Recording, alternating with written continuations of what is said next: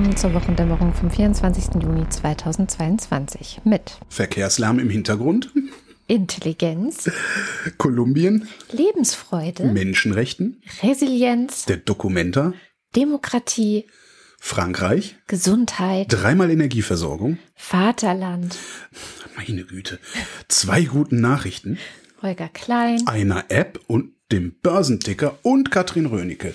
Und dann hätte ich noch ein paar äh, interessante Themen. Ich guck mal, wie viel ich heute Oh diesmal. Gott, oh Gott, oh Gott. Was Nee, hast du denn? Ich weiß auch nicht. Du Es- musst dich fokussieren, Holger. Das ist schon fokussiert. Also ich habe bestimmt die Hälfte von dem, was ich diese Woche interessant fand, rausgeschmissen. Also es tut mir ja auch leid. aber ich habe mir Mühe gegeben, hast du gemerkt, ne? ja, habe ich gemerkt mit Is Ismen und Itzen und so. Genau. Mhm. Äh, bevor wir starten, zwei Hinweise. Hinweis eins hast du quasi schon eingebaut. Es gibt Straßenlärm, Mhm. weil es sind 30 Grad und wir haben das Fenster auf. Und ähm, genau. Und Hinweis Nummer zwei. Wir haben seit heute einen Shop Was? Mit Tassen und Hoodies und T-Shirts und Turnbeuteln, die man vergessen Größe? kann. Ich glaube, ich weiß nicht, was ist deine Größe? Ich kann Das ja mal sage ich nicht, ich traue mich ich nicht. kann ja mal direkt gucken. Also es gibt verschiedene Größen auf jeden Fall. Zum Beispiel hier der Hoodie, den hätten wir bis zu 3XL, zumindest in der Farbe Charcoal. Ich könnte noch mal gucken, ob es ihn in der Schwarz auch in, in Schwarz gibt es ihn sogar bis 5XL. Ja, da, das, das sollte einigermaßen du gehen. Genau. Ja, reinpassen da dann, können ne? dann auch die Kinder drin zelten noch, Ja, notfalls. ja, genau. Also wir haben große Größen. Also tobt euch da gerne aus. Ähm, vielleicht noch ein paar Sachen für den Sommerurlaub, dass man auch wirklich schick ist dann. Und äh, nämlich einen Teil der Einnahmen äh, bekommen wir. Also ihr seid schick, wir sind reich. Win-win. Ja, Also shop bitte. wir Shoppt sind bitte. reich. Wa- was- Wochendämmerung-shop.de. Du, du vorenthältst mir doch, du enthältst mir doch in, Na, noch haben wir kein, das ist Informationen. ja gerade erst gestartet. Wir haben ja Ach noch so, wir keinen werden Cent erst noch reich. verdient. Ah. Ja, also da werden wir erst reich mit. Genau, das wollte ich noch sagen. So, So, ich fange mit dem Inland an. Mhm. Ähm, und zwar mit der Energieversorgung. Da gab es diese Woche äh, so ein paar Sachen. Ähm, wir äh, haben ja eine alte, also eine 20 Jahre alte Diskussion irgendwie wieder aufgemacht und reden über Kernkraft. Ähm, gibt noch drei Kernkraftwerke in Bayern, die sind noch am Netz, sollen Ende des Jahres vom Netz gehen. Jetzt wollen sie alle Laufzeitverlängerung. Also vor allen Dingen ist das irgendwie so ein Fetisch der rechten Parteien in der Bundesrepublik Identitätspolitik. da komme ich auch noch hin. Das ist das, das, das, äh, tatsächlich. Letztendlich ist es sowas, glaube ich, auch wie Identitätspolitik dieser, dieser Parteien. Nichtsdestotrotz, äh, wir haben gerade ein größeres Energieversorgungsproblem hier. Es ist vielleicht keine schlechte Idee, die Dinger länger laufen zu lassen. Äh, Man kann es ja alles mal diskutieren. Nur die Vehemenz, mit der die da jetzt aufschlagen, äh, finde ich schon mindestens beeindruckend.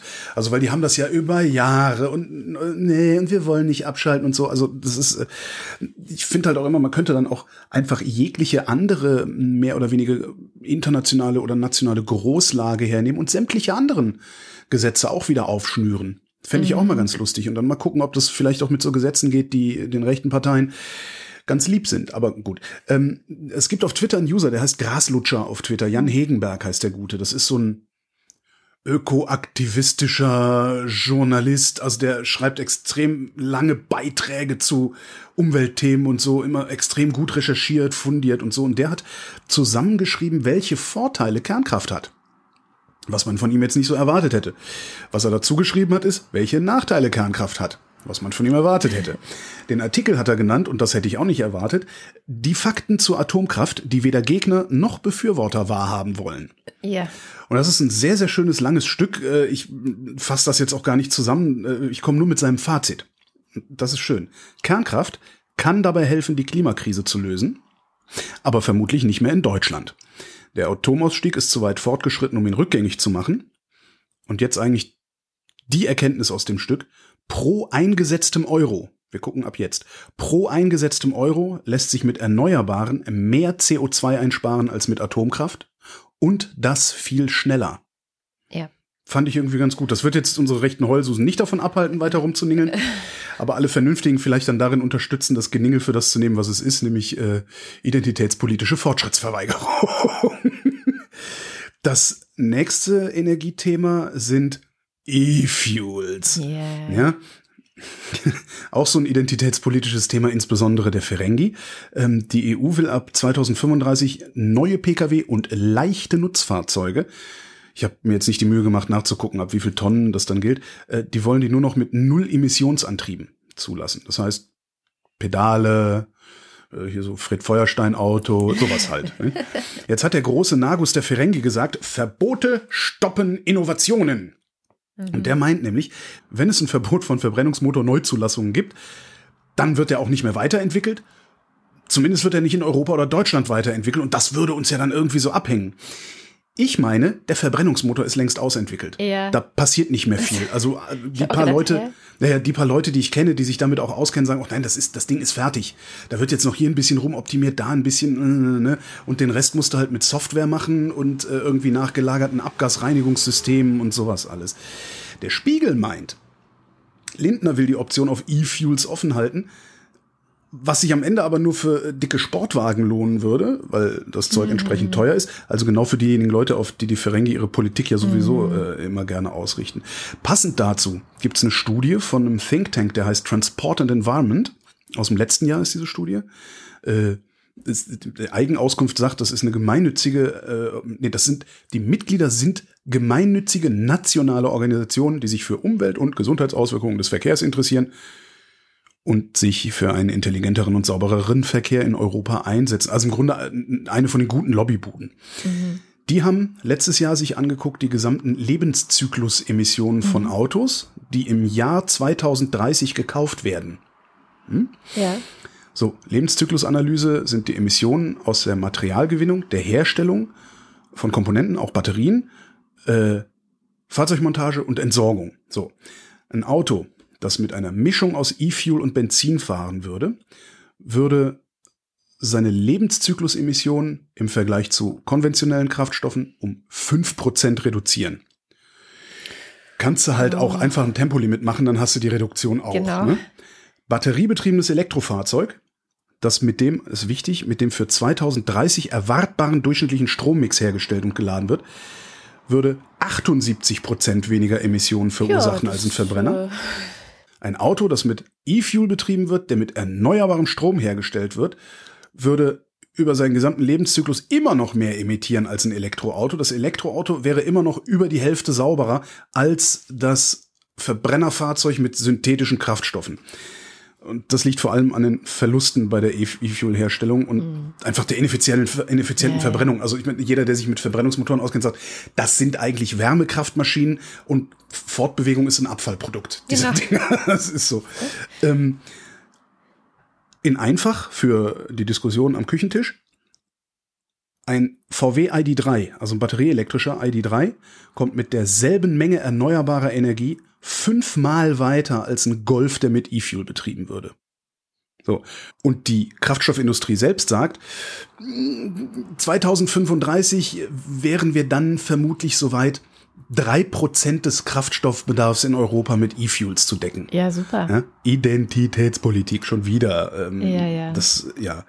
Und das Interessante finde ich ja, dass die Rechten immer allen anderen, na komme ich eh nachher nochmal zu, ich habe noch mehr Identitätspolitik dabei heute. Gasalarm haben wir. Am Donnerstag hat ähm, die Bundesregierung wegen der angespannten Lage auf den Gasmärkten die äh, zweite Eskalationsstufe im Notfallplan Gas ausgerufen. Habeck hat gesagt, wir sind in einer Gaskrise. Gas ist von nun an ein knappes Gut. Die Preise sind jetzt schon hoch und wir müssen uns auf weitere Anstiege gefasst machen. Die Alarmstufe auszurufen macht, dass die Bundesregierung Kohlekraftwerke ans Netz holen kann, um den Gasverbrauch für Strom zu senken. Was das auch macht, ist äh, eigentlich, dass diese Preisanpassungsklausel, die wir vor paar Wochen hier in der Sendung mal hatten, mhm. ausgelöst wird. Das heißt, die Versorger dürfen binnen einer Woche Preissteigerungen direkt durchreichen an die Verbraucher. Das haben sie noch ausgesetzt. Das heißt, äh, die Bundesnetzagentur äh, müsste noch sagen, ihr dürft das jetzt durchreichen. Das haben sie noch nicht gemacht. Das heißt, es wird zwar teurer, aber es wird nicht so teurer, wie es in diesem kürzlich geänderten Gesetz dann festgelegt wurde. Ja, also ähm, es, es wird noch nicht schlimm für die Verbraucher. Kann es auch nicht, weil es sind gerade 30 Grad. Deswegen haben wir ja das Fenster auf. Äh, das heißt, verbrauchen relativ wenig Gas. Ähm, darf nicht vergessen, über 50 Prozent der Deutschen heizen mit Gas. Mhm. Ja, das wird spätestens im Herbst wird das nochmal interessant. Der nächste und letzte Schritt wäre dann die Notfallstufe und da würde die Bundesnetzagentur dann Gas zuteilen. Also du kriegst so viel, du kriegst so viel. Im Gesetz steht, private Haushalte sind geschützt, äh, werden so lange wie möglich versorgt, äh, kritische Infrastruktur wird so lange wie möglich versorgt. Industrie muss dann im Zweifelsfall die Produktion runterfahren. Und das Problem ist, du kriegst die Leute nicht zum Sparen, indem du sie einfach nur dazu aufrufst zu sparen.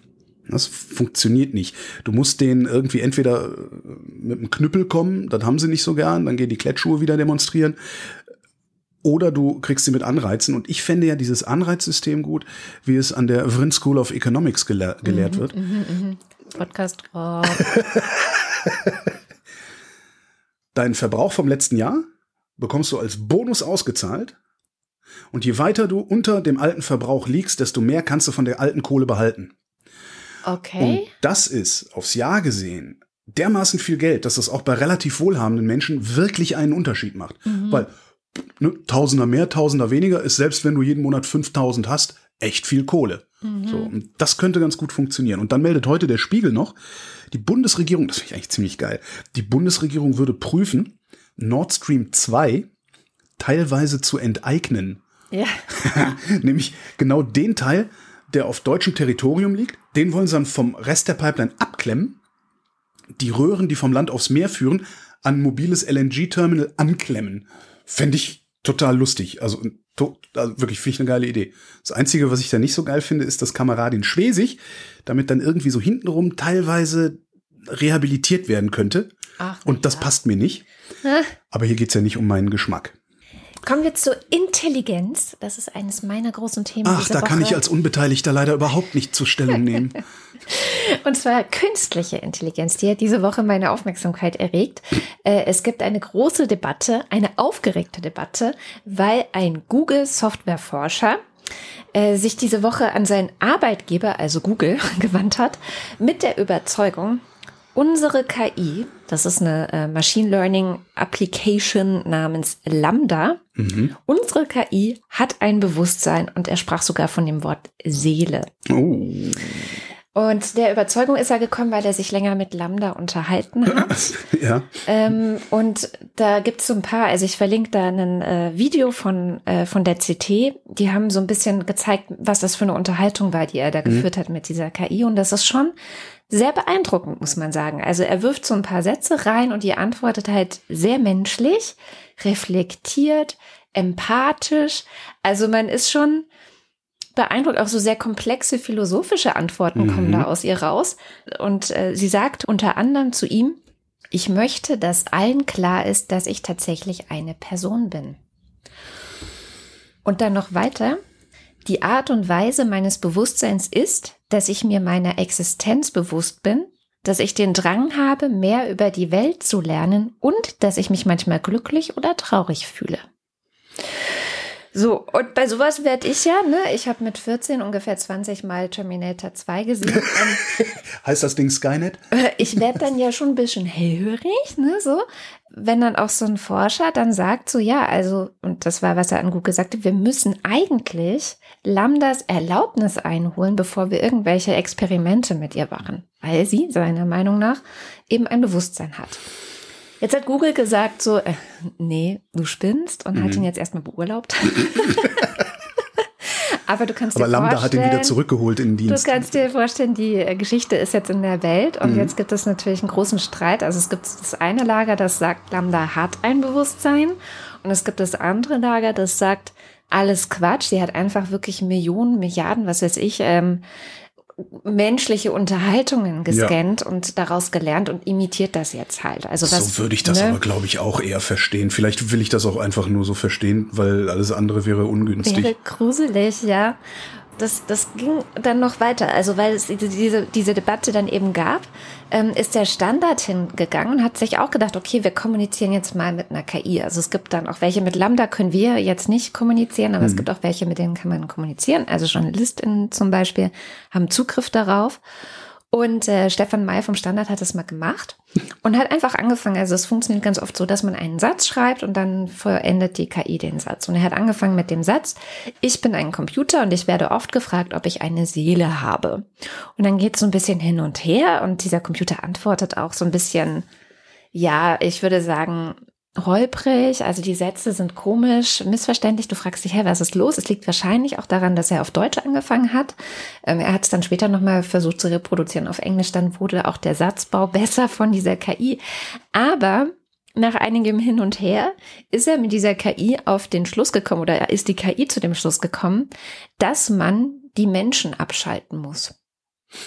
Ja, ich, da, da, sind, dann, da sind schon auch Menschen vorher drauf gekommen. Also da braucht man jetzt keine KI für, oder? Das, das fand ich dann schon so ein bisschen ähm, verstörend. Hm. Und ich musste dann an den Roboter Sophia denken. Ich weiß nicht, ob du die mitbekommen hast. Das ist ein Roboter mit einer KI auch drin, nee. die sehr, sehr menschlich aussieht. Da gibt's diverse Videos auch so im Netz. Und die wurde nämlich 2016 schon gefragt, ob sie eigentlich die Menschen vernichten will. Und sie sagte, I will destroy humans. I will destroy humans. Ja. Sie sagte das aber, weil sie dachte, es wird von ihr erwartet, dass sie das sagt. Ja, das ist echte Intelligenz. Untertänig sein. Äh, wo, du, wo du bei Software bist, hast du von der Nora-App schon mal gehört? Nein. Ich auch nicht und ich frage mich, warum ich von der Nora-App noch nie was gehört habe. Ich habe die zufällig auf Twitter gefunden. Irgendjemand wies darauf hin. Ich zitiere einfach mal von der Webseite der Nora-App. Mit der App erreichen Sie Polizei, Feuerwehr und Rettungsdienst im Notfall schnell und einfach. Überall in Deutschland. Nora nutzt die Standortfunktion ihres Mobilgeräts, um ihren genauen Standort an die zuständige Einsatzleitstelle zu übermitteln. So können Einsatzkräfte sie besser finden, auch wenn sie selber nicht genau wissen, wo sie sind. Über die App können Sie außerdem Notrufe absetzen, ohne sprechen zu müssen. Okay. Warum sehe ich keine bundesweite riesengroße Kampagne für so eine App? Ist das eine bundeseigene App? Das ist die, kommt aus Nordrhein-Westfalen, also kommt mhm. irgendwie vom Land Nordrhein-Westfalen, äh, ist bundesweit installierbar, habe ich auch schon gemacht. Ähm, du registrierst dich da nur mit deinem Namen, deiner Telefonnummer, dann kriegst du einen PIN geschickt und loggst dich ein. Ähm, es gibt sogar so, ein, ähm, so eine Testoberfläche, da kannst du einen Testnotruf absetzen, also um zu gucken, wie das überhaupt funktioniert. Und ich, das ist halt total geil. Paradebeispiel, nachts in der S-Bahn. Niemand da, du wirst Zeuge vom Überfall. Mhm. ne, holst das Handy raus, kriegst du selber auf die Fresse, spielst da einfach dran rum und tust so, als ginge dich die ganze Sache nichts an, weil wir ja so mutig sind. Mhm. Rufst aber gleichzeitig die Bullen. Finde ich eigentlich ganz cool. Mhm. Finde ich gut. Ne? Ja, habe ich so mitgebracht gehabt, gedacht. Hast du so mitgedacht? Wo wir schon in Deutschland sind, bewegen wir uns nach Nordhessen, in Kassel. Da ist alle fünf Jahre eine der wichtigsten Kunstausstellungen der Welt und die heißt Documenta. Da gab es im Vorfeld ja schon so Antisemitismusvorwürfe, äh, die, als sie früh erhoben wurden, eigentlich noch ziemlich albern waren ähm, weil die Kuratoren, die, irgendwie haben die was mit der BDS-Bewegung zu tun und weil sie keine israelischen Künstler eingeladen haben, wo ich dann auch gedacht habe, se, seid ihr bekloppt, gibt's jetzt irgendwie so eine, so eine moralische Pflicht, immer israelische Künstler einzuladen zu jeder Veranstaltung, sonst ist man Antisemit. Das fand ich halt blöd. Dann ist es weitergegangen allerdings, nachdem ich es ein bisschen albern gefunden habe, ging es dann weiter mit so einem Wimmelbild, einem sehr großen Wimmelbild, auf dem dann wirklich reichlich antisemitisches Zeug war. Ähm, das haben sie dann erst versucht, so wegzubegründen damit, dass, ja, das ist ja von indonesischen Künstlern und in Indonesien, da bedeuten Menschen mit Schweinenasen und Mossad-Aufdruck auf dem Helm was ganz anderes als bei uns. Mhm. Und Klar. Das, das alleine finde ich dann ja schon ziemlich gewagt. Ne? So, ja. ja, nee, das heißt da was ganz anderes. Wenn man dann aber mal ein bisschen tiefer gräbt, findet man raus, dass die Indonesier sehr wohl ganz ordinäre Antisemiten sind, wie die Deutschen nämlich auch.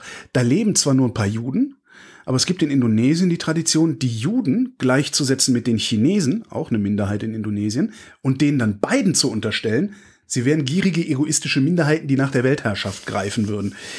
Und das ist sogar wesentlich älter als äh, Chinas echtes Streben nach der Weltherrschaft, bei dem wir ja seit einigen Jahren zugucken können. Die ersten Pogrome gegen Chinesen, die gab es schon im 18. Jahrhundert. Damals war, jetzt kommt der Trick, also der, wie nennt man das denn? Also der, der Mindfuck. Im 18. Jahrhundert war Indonesien niederländische Kolonie. Und die Niederländer haben sozusagen den europäischen Antisemitismus mitgebracht dahin und haben das auf die chinesische Minderheit übertragen nach dem Motto, die Chinesen sind wie die Juden wir wissen, wie man mit den Juden umgeht und wir zeigen euch jetzt, wie man das gegen die Chinesen anwendet. Mhm. So, und vor dem Hintergrund sieht dann diese Nummer von andere Länder, andere Sitten, was die Dokumenta da versucht hat, die zieht irgendwie so gar nicht mehr.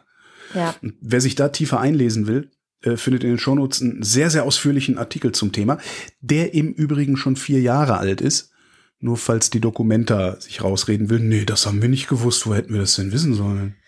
Ja, Und vor allem ein Argument, das mir zufällig begegnet ist bei Esther Shapira, die auf Twitter mhm. relativ viel dazu gemacht hat, ähm, ist nämlich in Indonesien, wo ja diese Künstlergruppe herkommt, wie du gerade erzählt hast, verbietet ein Gesetz jeden Kontakt mit Israel. Das wow. heißt, in dem Moment, wo die Dokumenta indonesische Künstler eingeladen hat, Würden wussten sie, dass sie israelische nicht einladen können. Das wussten die garantiert nicht, weil die die indonesische Gesetzeslage nicht kennen. Aber das heißt ja auch gleichzeitig, dass sie sich, also dass die indonesischen Künstler, also diese Künstlergruppe, die das ausrichtet, sich strafbar machen würde, wenn sie es täten. Ja. Andererseits weiß ich auch nicht, also wenn ich das richtig verstanden habe, die Dokumente, dann geht's da ja um die sogenannte Stimme des globalen Südens. Und ja. da gehört Israel jetzt aber auch nicht dazu. Das ist der Westen. Israel ist der globale Westen. Klar. Also von daher finde ich auch dieses, dieses, diesen Vorwurf, ihr habt, ihr habt die ISIS nicht eingeladen, das ich, raff ich nicht, also verstehe ich wirklich nicht. Mm. Ja. Naja. Naja, ähm, kommen wir zu meinem nächsten großen Thema. Ich habe heute nur große Themen. Das ist die Lebensfreude. Und die Lebensfreude wird gemessen von der Economist Intelligence Unit. Das ist so eine Datenanalyse äh, Think Tank, ich Einheit. weiß nicht, wie das nennt, Einheit. Das sind die Datenjournalisten vom Economist. Genau. Ähm, die jedes Jahr erheben, wo, welches sind eigentlich die zehn lebenswertesten Städte der Welt. Oh. So. Oh, oh. Oh, oh. Das Und war doch immer, ja, ich bin gespannt. Das ging jetzt ein bisschen durcheinander immer, weil die auch so Sachen erheben wie Kultur. Also wie viel kulturelle Sachen kannst du in dieser mhm. Stadt erleben. Und durch Corona war das in vielen Städten eingeschränkt. Die sind dann ein paar Plätze runtergefallen. Und jetzt aber ist die Situation weitestgehend normal. Und auf Platz eins ist die Stadt. Dung, dung, dung, dung, dung. Äh, ist, ist sie in Europa? Ja. Ich kann dir noch ein bisschen zu den Parametern erzählen. Okay. also die Parameter äh, sind unter anderem sowas wie Lebenshaltungskosten, ähm, Gesundheitsversorgung, Stabilität. Wien. Exakt. Platz eins ist Wien. Ja, also äh, in, in, in Wien lebt man vergleichsweise günstig und die medizinische Versorgung ist erstklassig, also so, dass und wir eigentlich sofort. Kultur. Eigentlich ist es so, dass wir sofort umziehen sollten. Ja. Ja. Bildung ist auch sehr gut bewertet in Wien. Genau, Platz eins ist Wien, Platz zwei ist Kopenhagen. Oh. Zürich und Calgary in Kanada teilen sich Platz drei. Dann kommen Vancouver, Genf, Frankfurt als einzige deutsche Stadt in den Top Ten, aber fand ich, fand ich auch sehr interessant. Toronto, Amsterdam, Osaka und Melbourne. Und das sind aber alles Städte, also das, das sind alles unfassbar teure Städte.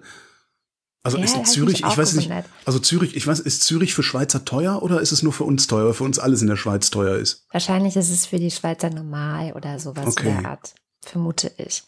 Und ist mir aufgefallen, Kanada ist ganze dreimal in den Top Ten. Das fand ich auch irgendwie sehr, mhm. sehr cool und interessant. Und ähm, Platz eins für Wien, da ist dann tatsächlich, glaube ich, sowas wie, ja, es sind halt, man kann sich halt leisten, dort zu wohnen. Ja. Ähm, gleichzeitig, warum ist zum Beispiel Frankfurt nicht äh, Platz eins oder nicht so weit vorne? Teure Mieten. Teure Mieten, ja. das ist das eine, aber auch, sie haben bei Bildung nicht so eine gute Bewertung und auch Stabilität, das ist dann sowas wie Kriminalität und so weiter, ist in Frankfurt, naja, mit über 90 so. Prozent, aber Nee, das kommt, das, das ist ein altes Problem in Frankfurt. Also weiß ich, ich habe ja ein paar Jahre in Frankfurt verbracht. Das ist der Flughafen, ja. Genau. genau.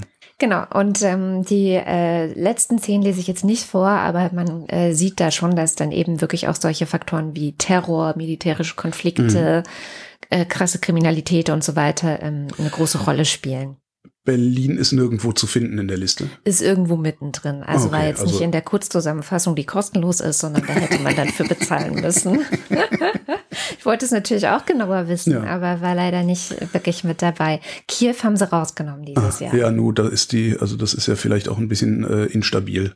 Ja. Äh, französische Stadt dabei? Nicht in den Top Ten. Okay, in Frankreich waren Parlamentswahlen mhm. mit einer Wahlbeteiligung von weniger als 50 Prozent. Unglaublich, oder? Das ist echt krass. Äh, Ergebnis ist ein Drittel Macron, ein Drittel äh, links, äh, was so ein bisschen, da gibt es dieses Linksbündnis, NUPES, äh, und ein Drittel ist rechts. Die teilen sich dann so in bürgerliche, konservative, wo ich immer noch mich immer frage, was das denn eigentlich sein soll.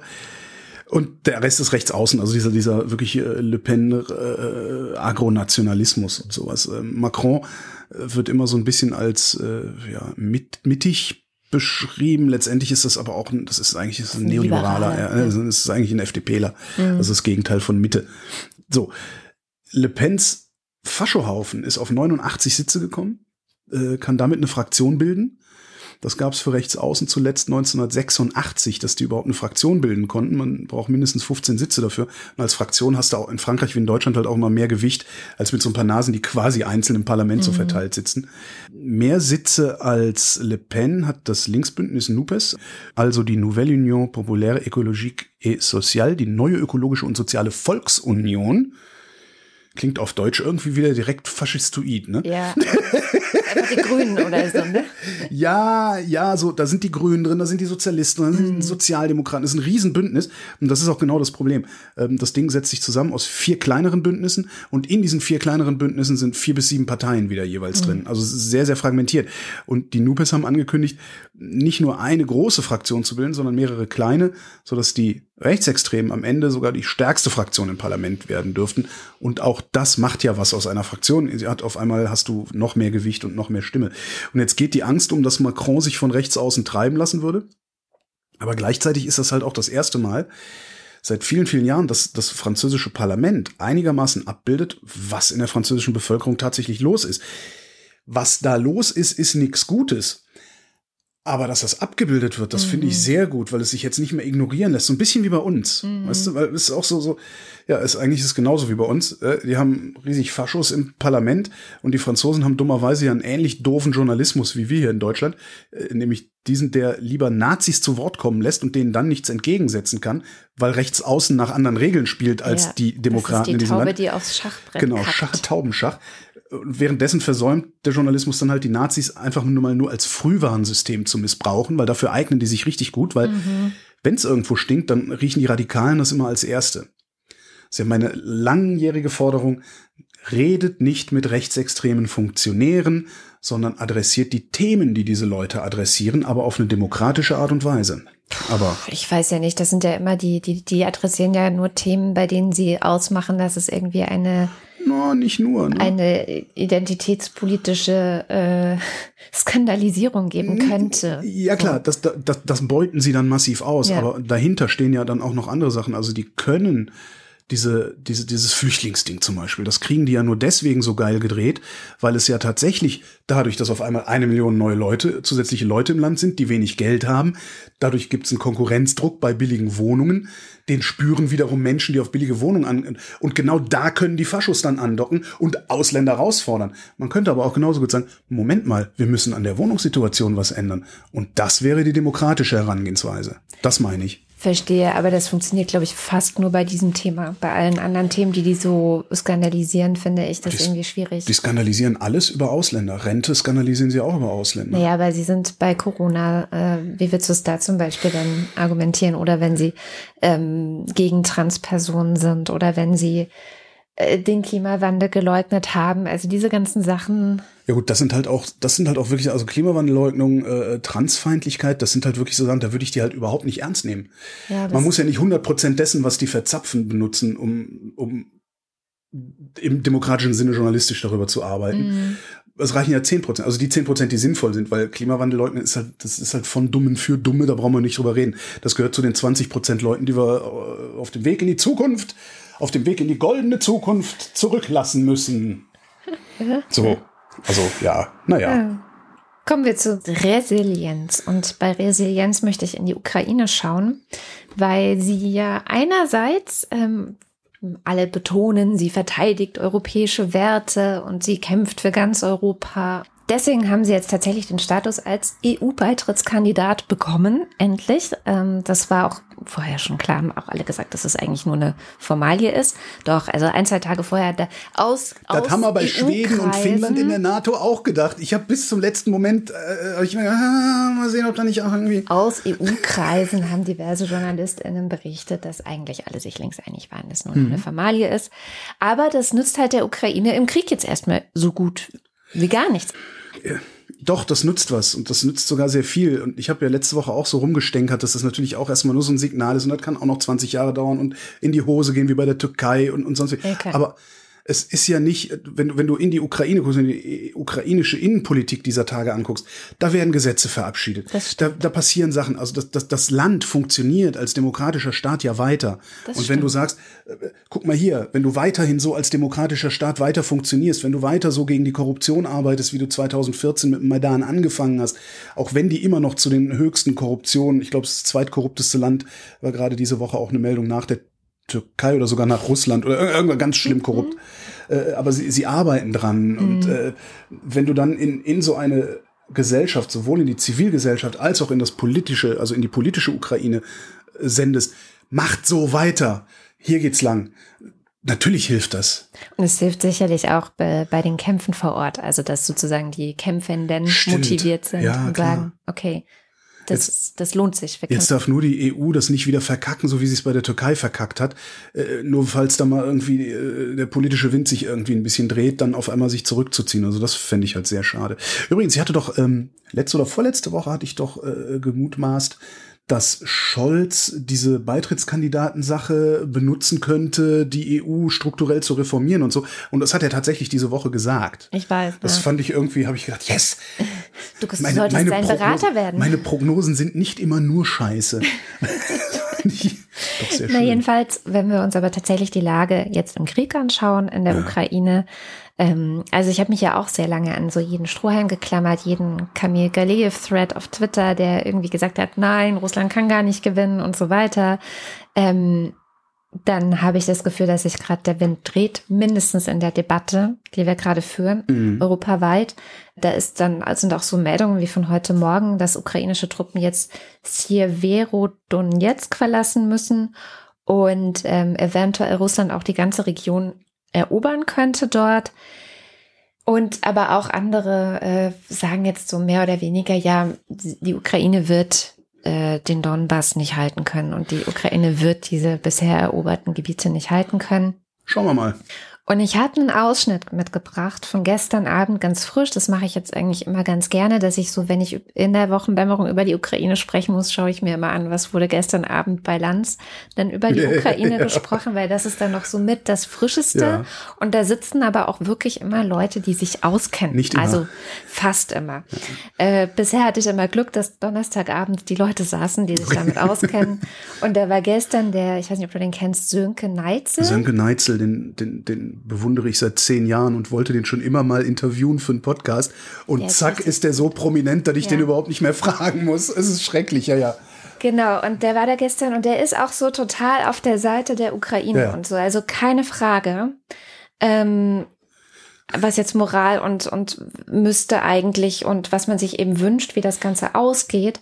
Aber ähm, der war sehr resigniert und ich habe das mal mitgebracht, was er gesagt hat. Ich halte es also im jetzigen Standpunkt für völlig unrealistisch, dass die Ukraine wesentliche Teile des Territoriums, 20 Prozent sind besetzt, zurückerobert. Und zwar nicht nur, also die Größe der Armee und so weiter, auch rein von den militärischen Fähigkeiten.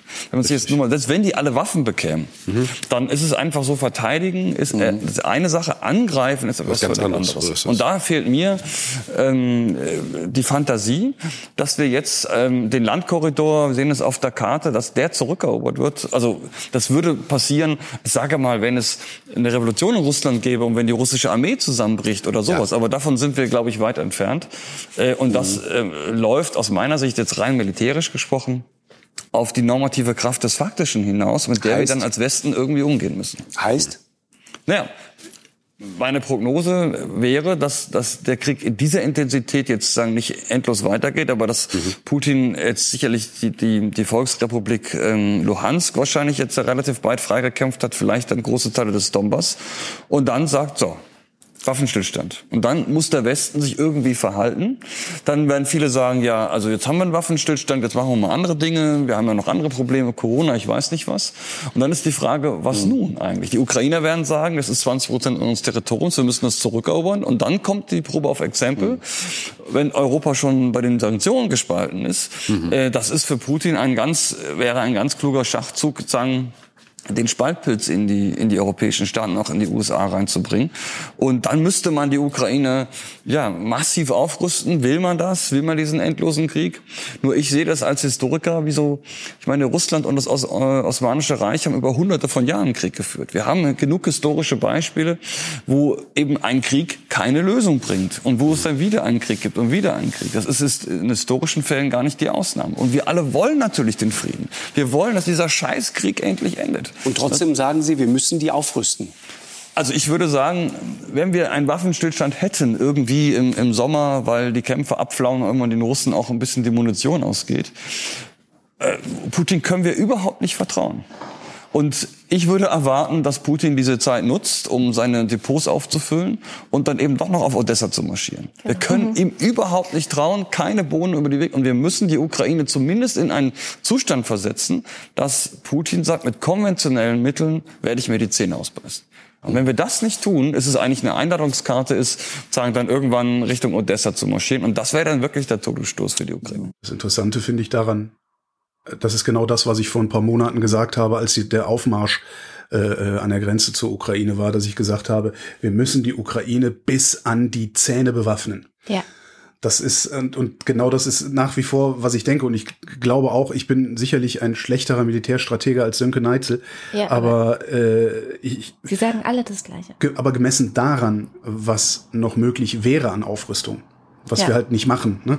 ja. Äh, was noch möglich wäre an Aufrüstung, kann ich mir sehr gut vorstellen, dass es doch möglich wäre, die Russen da rauszuprügeln. Alleine, alleine äh, mit einer, mit einer modernen, gut ausgerüsteten Luftwaffe, äh, da die Lufthoheit zurückzuerlangen und so. Also das sind so Sachen, die im Moment gar nicht diskutiert werden. Äh, klar werden die nicht diskutiert, weil niemand der Ukraine Flugzeuge liefern will. Doch, ich glaube, wer war das jetzt? Moldawien? Nee, Tschechien? Irgendwer, irgendwer liefert doch jetzt, glaube ich, ein paar, ne? Ähm, aber wenn, ja, ich, ich, ich, bin da, ich, ich gehöre ja zu der, zu der wahrscheinlich eher äh, Minderheit, die der, die der Meinung ist, äh, dass die NATO da durchaus eingreifen sollte. Ähm, weil, das, weil, ist, ja, weil ne? so geht's nicht. Also die NATO sollte wirklich, äh, die, die, die NATO sollte versuchen, sich die Zustimmung der Vollversammlung der UN zu holen und dann da eingreifen, weil so geht es nicht. Wenn das durchgeht, selbst wenn das passiert, was Sönke Neitzel sagt, dann ist hier die nächsten 100 Jahre die Kacke am Dampfen. Genau. Ja, dann können wir nämlich einfach hingehen, weißt du, dann haben wir irgendwie in 30 Jahren hier eine Nazi-Regierung in Deutschland ja, und die wollen dann äh, die alten Ostgebiete zurückhaben. Das ist ja historisch Preußen. Ja? Äh, nee, nicht Preußen, äh, äh, hier, wie heißt das, Pommern, Schlesien und so. Das gehört uns. Sollen die Polen doch gucken, wo sie sich ihr altes Territorium herholen. Ja? Und so weiter und so fort. Das geht nicht. Und das das, das muss, das ist, mich, mich macht das auch, auch echt irre. Ich habe total das Gefühl, dass das muss doch mal auch international begriffen werden, dass das so nicht geht. Und das muss auch von Indien begriffen werden und von Brasilien und, und ne, diese BRICS-Staaten, die, die Putin jetzt gerade da anstachelt. Äh, das funktioniert nicht. Wenn das durchgeht, ja, dann rüsten alle mit Atomwaffen auf und dann wird jeder, da wird sobald, dann holt sich Deutschland, holt sich dann eine eigene eine Erstschlagsfähigkeit, ja, und dann okay. holen wir uns die polnischen, die, die alten Ostgebiete zurück. Hals Maul Polen. So, und das kannst du nicht bringen. Das kann, das ist in niemandes Interesse. In niemandes. Da, aber als ich, ja, was, was soll ich, was reg ich mich auf? Also ich bin da ganz bei dir. Ich habe ja auch, äh, ich sage ja schon seit Wochen, wenn die Russen Odessa kriegen, dann war es das für mich. Also dann ist das für mich ein innerer Bruch mit dem Westen. So, also dann weiß ich, wir, wir sind daran schuld. Wir haben die Ukraine im Stich, weil wir hätten, wir können das verhindern. Wir, das, ja. wir können das verhindern, ja, ja. wenn wir das wollen. Und wenn wir das jetzt entscheiden, dass wir das verhindern werden. Aber wir wollen um jeden ja, Preis du siehst ja, was wir wollen. Wir wollen noch nicht mal eine Viertelstunde eine Papiermaske äh, im Supermarkt im Gesicht tragen. Das ist, was wir wollen. So, und dann war auch zu Gast bei Landsgestern Jessica Berlin. Die ist mhm. Politologin, Außen- und Geopolitik-Expertin. Und die hat die ganze Sendung über so klare Worte. Die war wirklich auf 180 teilweise. Ähm, ich empfehle deswegen auch die ganze Sendung nochmal zu gucken, äh, weil die wirklich äh, sehr, sehr klar ist, aber ich habe einen Ausschnitt mitgebracht, der, glaube ich, auch ganz gut zeigt, wie wir gerade aussehen, also wir, der Westen, gerade aussieht. Also die Zeit ist auch für Putin eine Waffe. Er weiß ganz genau, er muss nur weiter kämpfen, weiter vernichten und weiter Angst verbreiten mhm. in der westlichen Welt. Und dann werden wir irgendwann Anknicken. unsere Kampfbereitschaft oder Mitmachbereitschaft verlieren im Westen. Genau, die Wähler hier machen sich Sorgen über Energiepreise. Ähm, Covid kommt wieder. Oh, die Inflation- Russen haben Inflation doch gesagt, da. es gibt einen Waffenstillstand. Das klingt schon mal gut. Lass uns das annehmen und Themawechsel. Und Wladimir Putin hat ganz genau zugeschaut letztes Jahr bei dem Zusammenbruch in Afghanistan. Er hat zugeschaut, wie 20 Jahre Krieg äh, drei Billionen, also Billions, äh, Trillions auf Hm, Englisch, genau, Billionen, genau. danke, sorry, da komme ich durcheinander. Drei Billionen, 20 Jahre, zigtausende Tote Na, das stimmt. und alles binnen Wochen weg, aus, vorbei. Der hat zugeschaut und dabei Popcorn gegessen und gelacht. Und es ist kein Zufall, dass nach Afghanistan, nach einem Regierungswechsel in Deutschland, nach einem Regierungswechsel in den USA, dass dieser Krieg gekommen ist. Er hat das lang geplant und hat auf seinen Moment gewartet. Und wenn wir dann jetzt mit mit unserem Verzögern und Debatten und im Kreis reden, ihm zeigen, dass die Bereitschaft nicht da ist, in unseren Gesellschaften konsequent und auch proaktiv hier in diesem Krieg zu agieren und Russland zu zeigen, nein, das geht nicht, dann werden wir eben genau in seine Hände spielen. Andererseits, wir waren, wir, der Westen, NATO, wer auch immer, die Koalition der Willigen, wir waren bereit, drei Billionen auszugeben, um einen Feind zu bekämpfen, der sich nicht bekämpfen lässt, was auch vor zehn Jahren schon bekannt war, aber an der Arroganz der Regierung und Bevölkerung gescheitert ist, äh, weil hätten sie früh genug mit den Taliban geredet, hätten sie die viel besser eingehegt gekriegt. So, wir sind bereit, dieses Geld aufzuwenden. Wenn wir uns in die Lage versetzen, zumindest den Anschein zu erwecken, dass wir auch jetzt wieder bereit sind, dieses Geld aufzuwenden, und zwar im Kampf gegen eine reguläre Armee. Ist ja auch noch mal was anderes, ne? Gegen diese, gegen Terrorismus und so äh, und so. Ähm, äh, ich bin, ich bin nicht ganz so pessimistisch. Vielleicht, weil ich gerne optimistischer sein will. Vielleicht, weil ich Kriegstreiber bin. Ähm, ich, also ich habe zwei gute Nachrichten aus dieser Woche mitgebracht. Die eine gute Nachricht betrifft die Ukraine. Ähm, am Montag hat äh, Kiew gemeldet, dass alle versprochenen sieben Panzerhaubitzen 2000, verzeihung, alle versprochenen sieben Panzerhaubitzen 2000 angekommen sind. Ähm, das heißt, es ist jetzt nicht wieder so eine, eine von diesen Olaf Scholzschen Separatwahrheiten, sondern es ist tatsächlich passiert. Also ich glaube, Sieben. Kiew da. Nach äh, vier Monaten. Genau, jetzt, genau das habe ich auch gedacht. Wieso nur sieben und nicht 70? Die Antwort ist relativ simpel. Deutschland hat zwar über 100 Panzerhaubitzen 2000, von denen sind dummerweise aber nur 40 einsatzbereit. Und sieben von 40, ne, das ist fast ein Viertel. Jetzt könnte man natürlich sagen, hast du ja auch gesagt, diese Dinger, die sind gebaut worden, um die Rote Armee abzuhalten. Und genau dazu kann man sie ja jetzt auch mal einsetzen. Die müssen hier nicht rumstehen. Gutes Argument finde ich auch. Also insgesamt ist es ein bisschen peinlich. Ich hoffe nur, dass wir das jetzt mal in den Griff kriegen, vielleicht die Dinger auch alle einsatzbereit zu halten und dann davon vielleicht ein Viertel abzugeben, weil dann wären es schon 25. Außerdem hat die Bundesregierung eine Liste Das ist eher veröffentlicht. ein Fünftel, aber ist okay. Das ist ein Fünftel, hast recht. Äh, Außerdem hat die Bundesregierung eine Liste veröffentlicht, wo wirklich alles drin steht, was sie in die Ukraine geliefert haben. Zumindest behauptet die Bundesregierung das. Ich will das aber mal glauben, weil ich habe André Melnik noch nicht mit der Mistgabel vom Kanzleramt stehen sehen. ähm, und das jetzt, das ist tatsächlich auch, ne, das, das ist ein Ausfluss der Zeitenwende, über die Scholz geredet hat. Was nämlich gerade passiert ist, deutsche Artillerie, deren Besatzung von der Bundeswehr ausgebildet worden ist, schießt in Europa mit deutscher Munition auf russische Truppen. Das ist neu. Das ist so neu, dass, wenn du da, wenn du das vor einem halben Jahr irgendjemandem hier gesagt hast, dann alle gesagt, du bist doch bescheuert. Geh nach Hause, sowas wird hier nie passieren. Das stimmt. Und ich vermute mal, dass wir da jetzt auch so schnell nicht wieder rauskommen aus dieser neuen Art von Sicherheitspolitik. Das heißt, wir haben uns jetzt mit diesem Schritt, da diese schweren Waffen hinzuliefern, haben wir uns in eine Situation versetzt, in der wir grundsätzlich bereit sind, mit deutschen Waffen äh, und deutscher Munition auf russische Armee zu schießen. Und das könnte, wenn Scholz das jetzt nicht wieder ver verleiert irgendwie, könnte das tatsächlich dazu führen, dass hier noch mal, dass, dass hier eine andere Stimmung, also eine andere außenpolitische Stimmung herkommt oder eine andere sicherheitspolitische Stimmung herkommt. Darum bin ich da tatsächlich optimistischer als äh, die Damen und Herren im Fernsehen gerade. Ich weiß allerdings auch, dass ich gerade sehr, sehr, sehr viele Konjunktive benutzt habe. Ja. Weiß ich auch. Ich finde halt, ich, warum mir dieses Bild mit dem Popcorn so gut gefallen hat, ist halt, weil man sieht, dass Putin jeden Zentimeter, jeden kleinen Finger, jede kleinste offene Flanke, jedes kleinste Zaudern auch Ja. für sich sofort ausnutzt. Ja. Sofort. Und zwar mit einem breiten Grinsen Mhm. im Gesicht.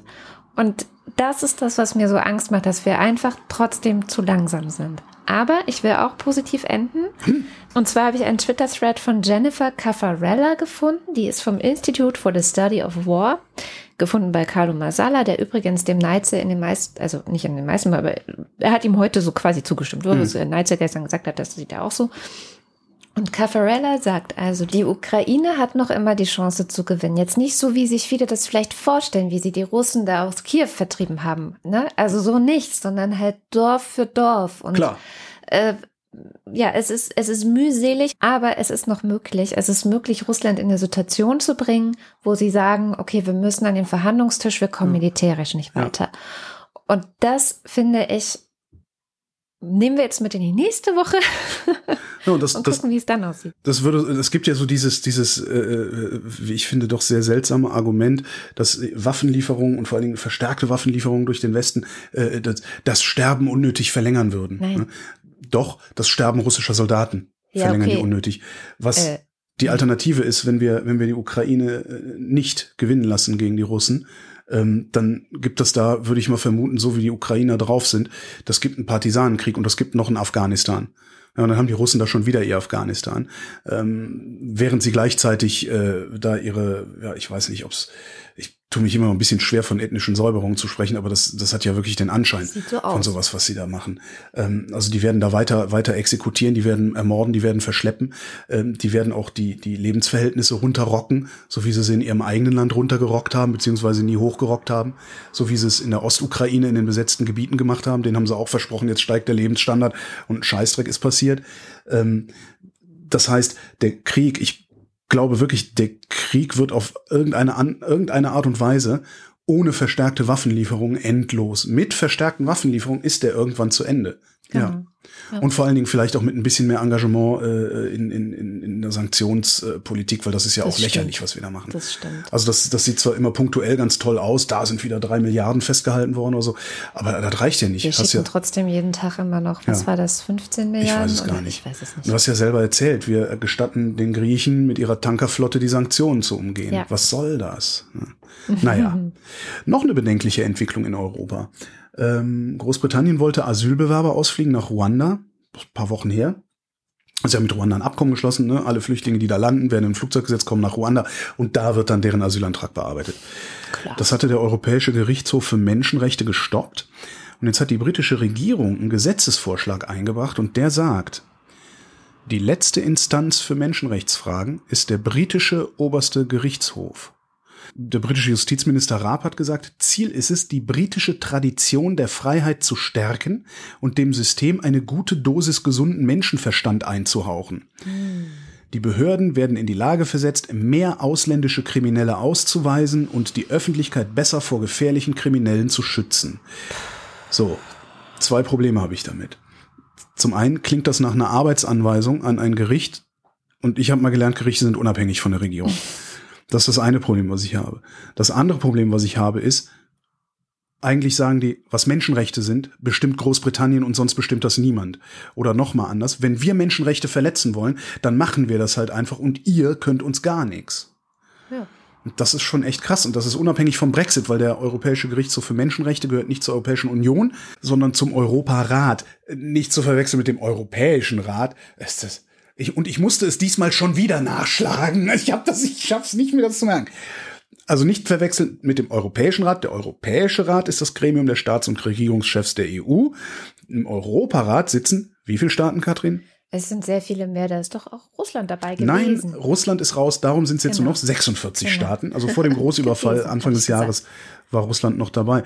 Und ich habe auch irgendwie wieder so den Eindruck bei dieser ganzen Sache, auch wenn es nicht direkt mit dem Brexit zu tun hat, das sieht wieder so aus, als würden sie sich an so einen Strohhalm klammern, mit dem sie ihr Take Back Control Ja, behaupten ja, ja. können. Und das auf Kosten, Von das, Menschen. das auf Kosten des, der Menschenrechte. Das finde ich schon echt krass. Auch so diese Unterstellung, nein, der Europäische Gerichtshof für Menschenrechte ist garantiert parteiisch, weil der entscheidet nicht so, wie wir das haben wollen. Ist so ein bisschen wie hier auch, wenn das, wenn das Verfassungsgericht irgendwas entscheidet, was der CDU nicht passt, hast du sofort Wolfgang Schäuble da gehabt, der immer gesagt hat, es ist ein Affront, äh, man muss da mal drüber reden, ob, dieser, ob dieses Gericht überhaupt noch zeitgemäß ist. Ich weiß gar nicht, machen die Linken das auch oder machen es nur die Rechten? Ich weiß gar Ich glaube, nicht. das machen alle, aber es, mich erinnert das schon mehr so an so Ungarn oder so. Also so vom Verhalten her äh, geht das schon deutlich immer mehr in Richtung Autokratie, was die Briten da abliefern. Hm.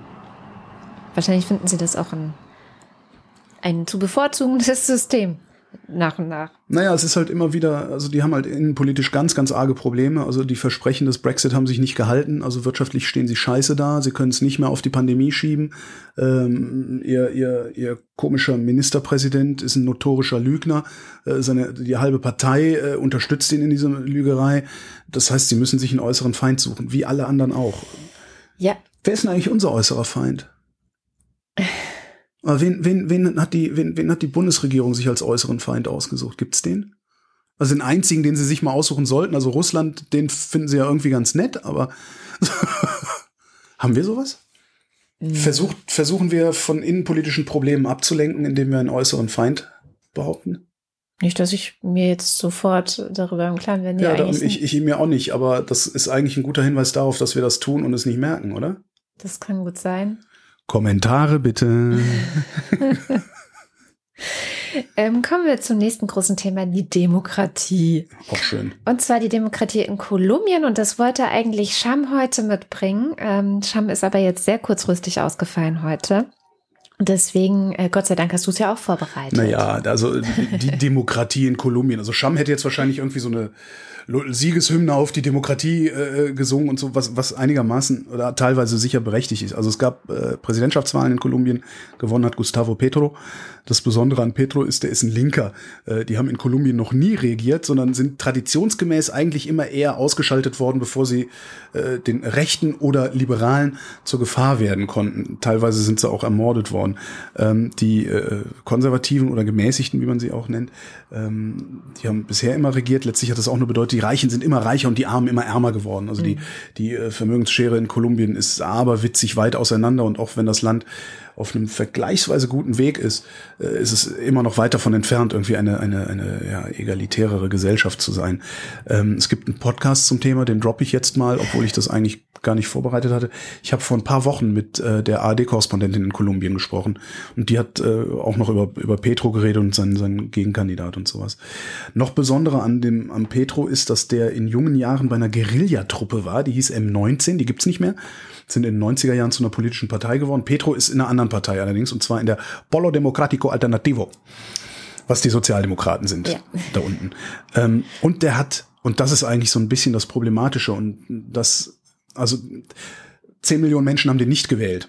Ja, auch das ist Demokratie. Du hast halt viele Gegner. Viele von diesen Gegnern sind, leben auch auf dem Land, weil die sich alle noch daran erinnern, was äh, die Guerillatruppen auf dem Land angerichtet haben. Und ähm, jetzt hat er viel zu tun. Ich zitiere die Taz. ExpertInnen haben zum Beispiel berechtigte Zweifel an der Finanzierung seiner Sozialprogramme. Dafür müsste er unter anderem eine stark progressive Steuerreform durchsetzen, den Tourismus ankurbeln, ein alternatives nachhaltiges Wirtschaftssystem muss anspringen, das nicht vom Rohstoffexport getrieben sein soll. Ja, im Parlament hat er auch keine ordentliche Mehrheit, also er kann nicht durchregieren, sondern muss den ganzen Scheiß per Kompromiss lösen und mal gucken, ob das funktioniert, weil natürlich die Beharrungskräfte gerade in solchen Ländern, wo ja aus im Grunde Oligarchenregierungen äh, an der Macht sind, äh, die, die sind extrem stark, weil die Oligarchen auch die Medien kontrollieren äh, und darüber natürlich einen irrsinnigen Druck aufbauen können. Ähm, ja, mal sehen. Also es war jetzt kein, keine, keine, keine Jubelgeschichte, aber immerhin, ey, da hat es einen Linken gegeben, der, Genau. der Präsident geworden ist und es ist auch nicht das erste Mal, dass da unten, äh, da unten auch schon, na gut, von, von, wenn man, wir sind im Norden, die sind im Süden, Es ist nicht, das ist nicht die, der erste Linksruck. Ja, in Chile gab es auch einen Linksruck. Äh, wo gab es den denn noch? Ich, äh, Venezuela gab es auch mal einen. Man, man darf das jetzt nicht alles so in einen Topf werfen, diese Linksrucke Mhm. da, weil äh, ne, so Venezuela, die Linksruck, der Linksruck in Venezuela, das war halt auch, da, da gab es dann auch wieder Korruption. Also es hat Genau. auch nicht funktioniert. Ne? Aber es passiert was und es passiert, und da sind sich eigentlich alle Kommentatoren, die ich so gelesen habe, einig, es passiert, weil eben die wenigen Reichen so obszön viel reicher geworden Mhm. sind als die Tagelöhner. Und das sind Gesellschaften von Tagelöhnern Mhm. in Südamerika. Die, die, die wissen morgens nicht, was sie abends essen, weil sie nicht wissen, wie viel Geld sie über Tag verdienen, um sich Essen zu kaufen. Ne? Also die, die, die Schere zwischen denen, die ist dermaßen weit auseinandergegangen, äh, dass die Leute anscheinend jetzt tatsächlich Lust haben, mal was anderes zu probieren. So was anderes, was nicht faschistoid daherkommt, was so Oligarchenregierungen ja auch immer gerne sind oder wo auch äh, wirtschaftsliberale Gesellschaften hintendieren. So. Und wenn ihr gerne Shams Einordnung lesen wollt, dann äh, lest einfach die nächste Ausgabe von What Happened Last Week. Also sie wird auch das Thema Okay. Kolumbien auf jeden Fall aufgreifen, aber dann halt auf Englisch. Trotzdem, der Newsletter ist kostenlos und ihr findet ihn dann auch in den Show Notes. Hattest du nicht eine gute Nachricht angekündigt? Ich habe wie immer eine gute Nachricht dabei und die kommt aus dem Thema Gesundheit. Gesundheit. Gesundheit ist jetzt schon das dritte Mal, dass wir das Thema Gesundheit und Medizin im Bereich gute Nachrichten Wir werden ja nicht jünger. Das stimmt, das stimmt. Diesmal geht's um Covid. Und zwar ist gerade ein Paper erschienen bei BMJ Open, das gezeigt hat, dass Smartwatches und Health Tracker, also manche zumindest, das sind so, ne, man nennt die auch Wearables, das ist äh, so eine Uhr, die du umhast und die dann aber auch irgendwelche Körperfunktionen misst. Jedenfalls ist es äh, sehr verbreitet, dass Leute eben irgendwelche Dinge an ihrem Handgelenk tragen, um Herzfrequenz, Schlafqualität, Blutdruck und was weiß ich nicht alles zu messen. Und äh, tatsächlich gab es eine besondere Sparte dieser Tracker, die jetzt in der Lage war, Covid bei 73 Prozent der Personen schon bis zu zwei Tage vor Symptombeginn vorherzusagen. What? Okay, ich ordne es nochmal ein. Also, es waren ganz bestimmte Wearables, deswegen gibt es auch ein bisschen Wasser in den Wein jetzt, nämlich äh, Fruchtbarkeitstracker. Shit. Die kann man benutzen, wenn man Ach, ich schwanger werden unfruchtbar. möchte. Wie soll ich. Oh Mann. Also die helfen dann dabei zu bestimmen, wann sich der Sex zum Schwangerwerden besonders lohnen könnte, weil sie halt die fruchtbaren Tage voraus Mhm. Prognostizieren. Das heißt, an dieser Studie, von der ich jetzt rede, haben erstens nur Frauen und zweitens nur im gebärfähigen Alter mitgemacht. Ähm, das schränkt das Ganze noch mal ein bisschen ein. Sie wollen aber diesen Algorithmus, der dem zugrunde liegt, jetzt auch einer größeren Gruppe Menschen testen. 20.000 Leute in den Niederlanden sollen äh, jetzt mit dem gleichen Algorithmus, also wo bestimmte Werte einfach gemessen werden und dann geschaut wird, okay, ich weiß jetzt nicht, es waren irgendwie über 1000 Leute, davon hatten sich ein bisschen mehr als 100 infiziert mit Covid und dann gab es eben bestimmte Parameter, die, wo man das vorher schon gesehen hat. Und das wurde eben mit einer äh, Genauigkeit von 73 Prozent vorhergesagt. Und das ist natürlich ein Gamechanger, weil Covid 73 Prozent aus einer, aus einer Smartwatch zu kriegen, ist äh, auf jeden Fall ein schwerwiegenderes Argument für einen PCR-Test als ein Strich oder kein Strich auf so einem Zuhause-Selbsttest. Also das ist ja, und bis zu zwei Tage vor Symptombeginn. ja. Weil ja eins der großen Probleme, die wir Ja. haben bei Covid, ist, dass wir schon vor Symptombeginn total ansteckend sind, denn die Viren überall Ich kann verbreiten. schon wieder die Klettschuhbande äh, jammern hören. Dann werden wir alle gezwungen, Smartwatches zu tragen und werden alle überwacht. Es tragen eh so viele Leute schon Ja. äh, Wearables, wie Ja. sie so schon heißen. Und wenn dir dann eine App sagt, so, hey, du triff mal lieber niemanden, es ist nicht ganz unwahrscheinlich, dass du Covid hast, so wie deine Vitalwerte sind. Mhm. Ist doch super. Also mal gucken, das Ganze äh, soll dann bis Ende des Jahres soll die große Studie fertig sein und ob dann daraus wirklich so eine App wird, die dann auch mit anderen, weiß ich nicht, äh, Apple Watch oder Withings oder Garmin oder wie sie alle heißen, Fitbit will ich auch noch genannt haben. um Fitbit. Gibt's keine- das noch? Ja, klar. Och. Um hier keine Werbung für irgendwas zu machen.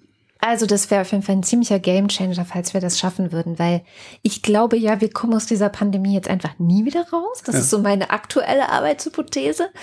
Und alles, was uns dabei hilft, die so ein bisschen in Schach zu halten, ist gut. No, ich habe ja äh, im ersten Pandemiejahr schon gesagt, vor 23 ist da sowieso nicht mitzurechnen. Von daher muss ich noch nicht zurückrudern. Ja. Ich habe ich hab auch noch eine gute Nachricht mitgebracht und die ist so richtig aus dem Alltag, äh, und zwar aus unserem Alltag. Der Bundestag hat heute, also am Freitag, dem 24.06., die Abschaffung von Paragraph 219a beschlossen. Das ist dieser Paragraph mit dem Abtreibungswerbeverbot. Wer hat dagegen gestimmt? Diejenigen, die AfD. traditionsgemäß möglichst viel Kontrolle über Frauen ausüben wollen, weil nämlich sonst denen ihre Ideologien um die Ohren fliegen, äh, was witzigerweise ja auch nichts anderes ist als Identitätspolitik, da haben wir es wieder, ne? Ja. Weil was ist, genau darum geht's ja. Also das, das, was die Rechten den Progressiven immer vorwerfen, wenn es einfach nur darum geht, demokratischer zu werden, indem man Minderheiten zum Beispiel schützt, das ist dann, sagen sie, Identitätspolitik. Aber, Naja, äh, jedenfalls, die, dagegen waren die Nazis und die Union. Ja. Was ich ganz interessant finde, dass auch die Union dagegen gestimmt hat. Die sind nämlich sehr weit davon entfernt, irgendwie was Progressives in sich zu haben, auch wenn sie immer mal wieder einzelne Personen, insbesondere jüngere Frauen, äh, in den Vordergrund stellen, um so zu tun, als wären sie eine progressive Partei. Die sind sehr, sehr weit davon entfernt.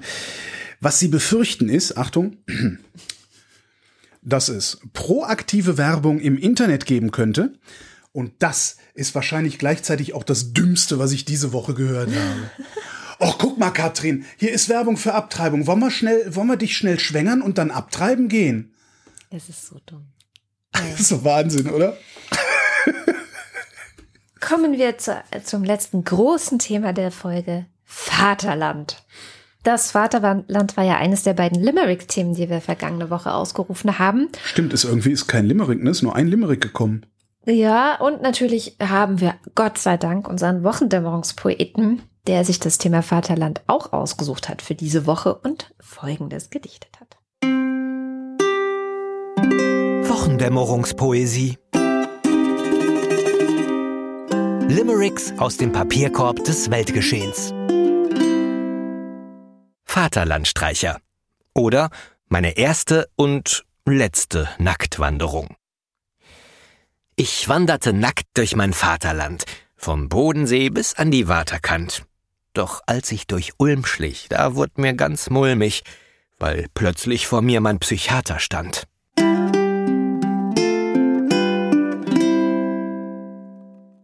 Na, es, äh, im, Im Blog ist tatsächlich auch nur ein einziger Limerick eingegangen, der lautet, am mexikanischen Nationalfeiertag, der Aasvogel stellt die Rationalgeier frag. Bin schlau und dennoch sitze, bei glühender Hitze, ich auf des grünen Kaktus piekstender Spitze. Kein Wunder, dass mich emotional keiner mag. Was eine Zeile zu viel war, oder? Ja, ja, ja. Aber immerhin, immerhin. ja, ja, Ja, immerhin. Sehr So, gut. jetzt haben wir den Salat. Was macht man jetzt für ein Thema? Weiß ich nicht. Vielleicht ist das mit den Limericks auch einfach durch. Vielleicht ist es auserzählt. Niemand beteiligt sich mehr. Ach, das war einfach kein gutes Thema. Wir brauchen bessere Themen. Okay, ich habe hier noch drei. Ja, Ja. Zum Beispiel ein Interview mit einem Historiker, der sagt, die SPD muss ihre Tradition einer Ostpolitik aufarbeiten, die Frieden und Stabilität über Menschenrechte und Freiheit gestellt hat. Und außerdem muss die Gesellschaft insgesamt ihren kolonialen Blick auf Osteuropa überwinden. Das Link, ist nicht so ein super Limerick-Thema. Link kommt in die Shownotes. In der georgischen Hauptstadt Tiflis sind 120.000 Menschen auf die Straße gegangen, um für eine Aufnahme in die EU zu demonstrieren. Äh, Das war, nachdem die Kommission vorher dem Rat nicht empfohlen hatte, Georgien Kandidatenstatus zu geben. Gleichzeitig hatten sie Ukraine und Moldau empfohlen gehabt. Äh, Oder hier.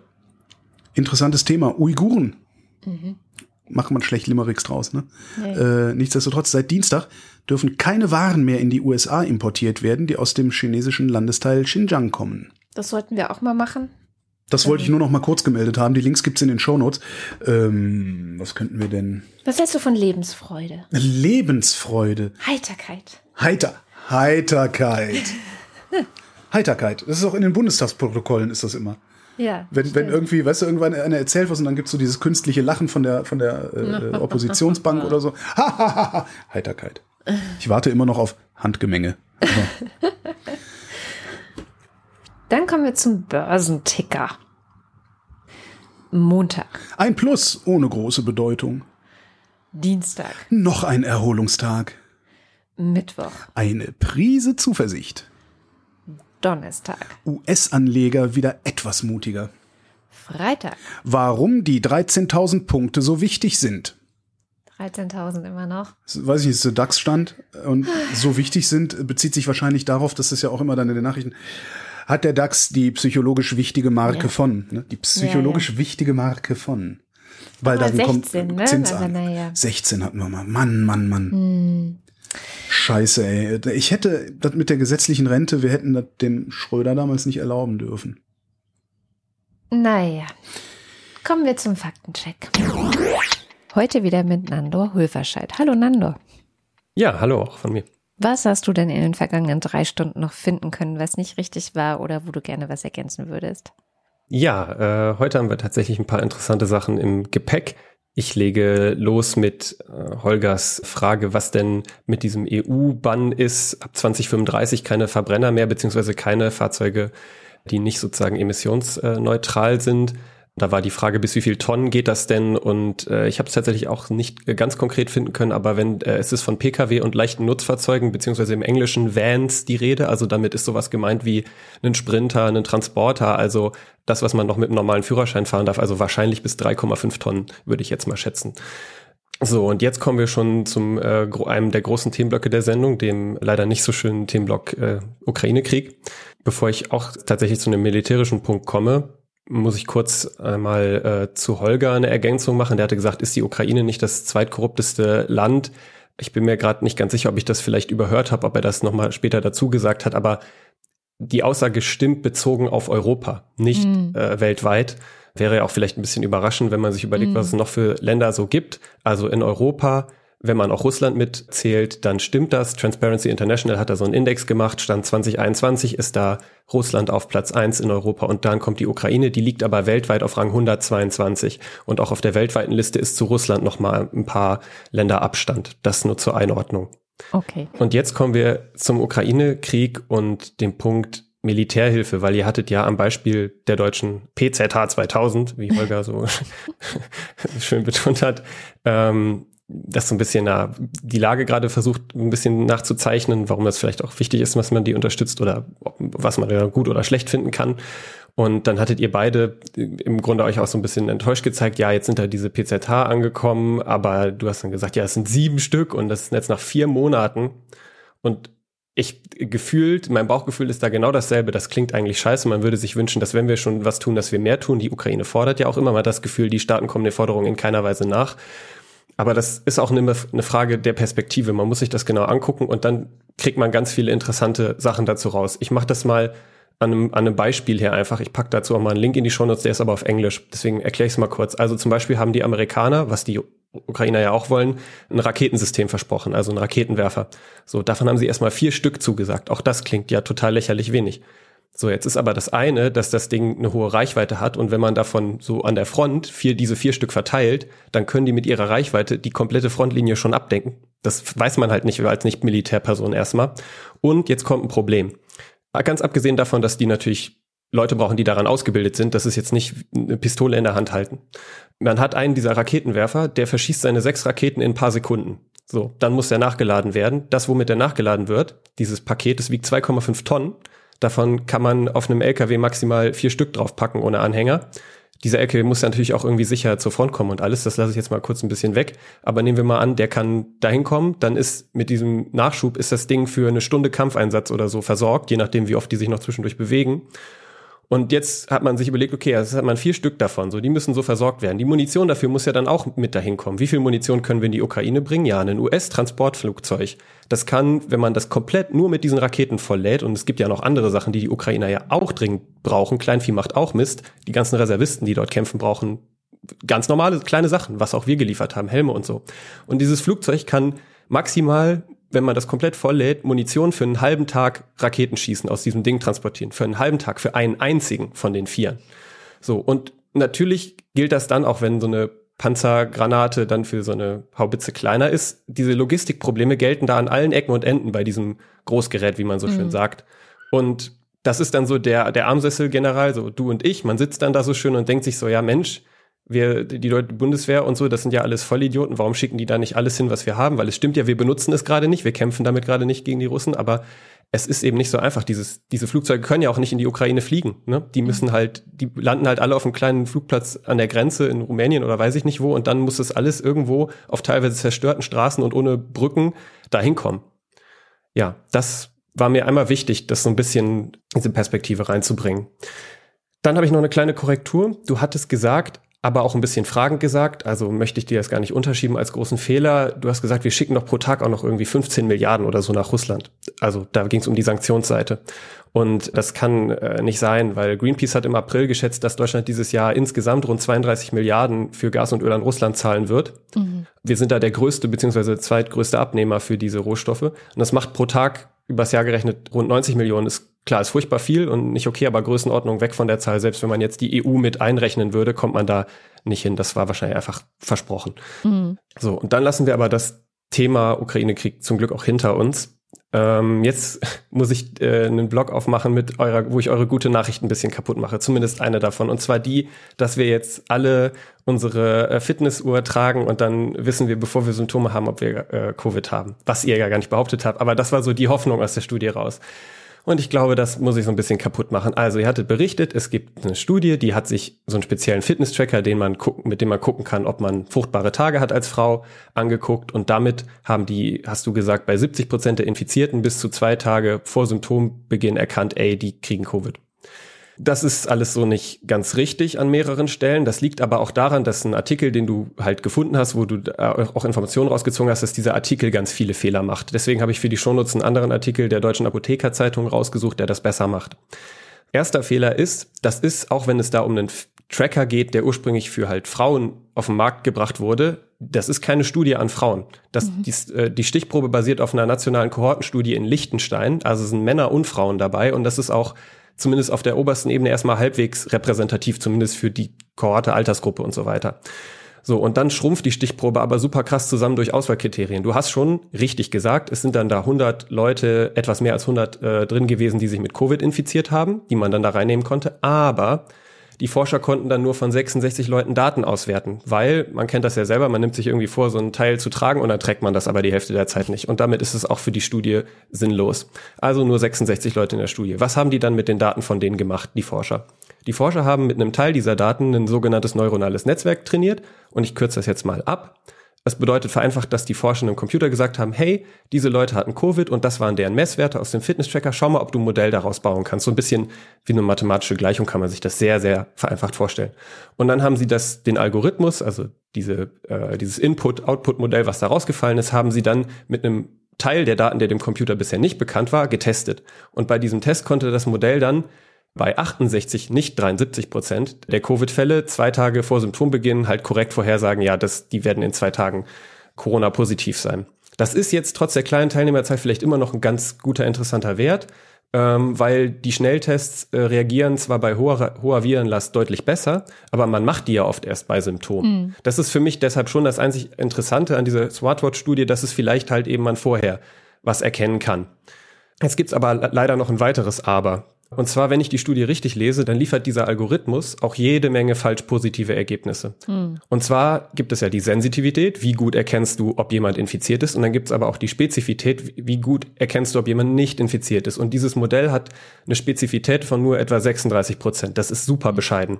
Zum Vergleich, viele Antigentests kommen hier in die Nähe von 100 Prozent. Ja, also die äh, Schnelltests, die du so kaufst, auch die schlechteren.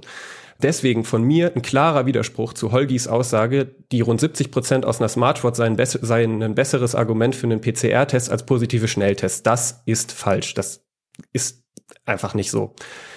Ich hoffe, dass da noch was Gutes bei rumkommt, weil das wäre ja schön, aber ich bin skeptisch, bevor da diese große Erhebung mit den 20.000 Teilnehmern kommt und auch da bin ich mal gespannt, wie viele denn davon dann ausgewertet werden können. Wirklich ne, ne, Fitness-Tracker getragen und so weiter und dann wie viele hatten davon Corona. Benno. Ja, tut mir auch leid. Ich habe es so angefangen zu lesen und. Aber vielen Dank, dass du nochmal alles gerade gerückt hast. Wir wollen ja hier auch kein Bullshit erzählen. Ja, sehr gerne natürlich. Dann vielen Dank für deinen Faktencheck und bis zum nächsten Mal. Danke auch. Ciao. Und damit sind wir am Ende der Sendung. Und wie immer, am Ende der Sendung bedanken wir uns bei allen, die diese Sendung möglich machen und unterstützen. Wie gesagt, ihr könnt es jetzt auch, indem ihr auf wochendämmerung-shop.de vorbeischaut und euch was Schickes aussucht. Aber ihr könnt es natürlich auch, indem ihr direkt Geld auf unser Konto überweist oder indem ihr bei Steady äh, ein bisschen was in den Topf werft und wenn ihr da den Ultras oder dem Fanclub beitretet, dann lesen wir sogar am Ende jeder Sendung eure Namen vor und das kommt jetzt. Ins eins. Cindy und Timmy wüst, aber wer zur Hölle ist immer wieder Sonntagsbert? Eilmeldung 10.06. Corona ist nicht vorbei, der Sommer ist nicht sicher. BA5 rollt mächtig ein, auch auf Außenveranstaltungen massenhaft Infektionen möglich. So zum Beispiel tausende Male passiert bei Rock im Park. Bleibt wachsam. Guido Baulich. Alexander Bonsack war jetzt von dem Lutz San Francisco Sourdough mit Weizen inklusive Autolyse nicht so geflasht. Standardrezept tut's auch. Marc Bremer. Oliver Delpi, Silke Dietz. Franzel Mirsfahrt, Erik Fröhlich. David Hasenbeck, Adrian Hauptmann. Katharina Hüll, Der Jan. Matthias Johansen, Arndt J. Kästner. Oliver Krüger, Heiko Linke. Ernest Linker, Karl Marx. Mü Müsli Müsli Miam Miam Miam, Robert Nieholm. Rufus Platus, Wing Commander Lord Flashhearts. Hausmusik. Pump that bass, pump that bass, pump that bass, keep this frequency clear. Das ist ähm, Open Sesame von, ähm, wie hieß sie noch? Laila Kay.